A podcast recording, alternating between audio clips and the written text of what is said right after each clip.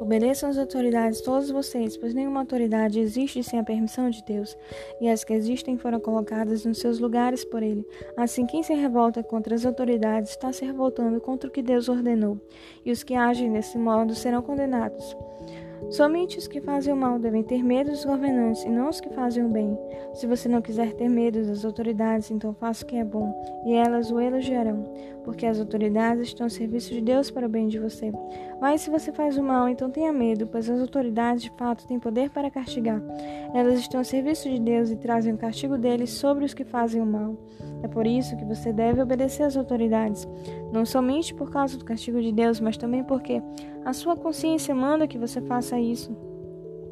É por isso também que vocês pagam impostos, pois quando as autoridades cumprem os seus deveres, elas estão a serviço de Deus. Portanto, paguem ao governo o que é devido, paguem todos os seus impostos e respeitem e honrem todas as autoridades. Não fiquem devendo nada a ninguém. A única dívida que vocês devem ter é de amar uns aos outros. Quem ama os outros está obedecendo a lei. Os seguintes mandamentos: não cometa adultério, não mate, não roube, não cobice. Esses outros mais são resumidos num mandamento só. Ame os outros como você ama a você mesmo. Quem ama os outros não faz mal a eles. Portanto, amar é obedecer a toda a lei.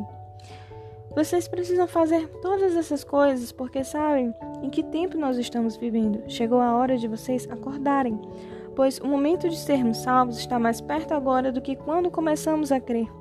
A noite está terminando e o dia vem chegando, por isso, paremos de fazer o que pertence à escuridão e peguemos as armas espirituais para lutar na luz. Vivamos decentemente como pessoas que vivem na luz do dia. Nada de farras ou bebedeiras, nem de moralidades ou indecência, nem brigas ou ciúmes, mas tenham as qualidades que o Senhor Jesus Cristo tem, e não procurem satisfazer os maus desejos da natureza humana de vocês.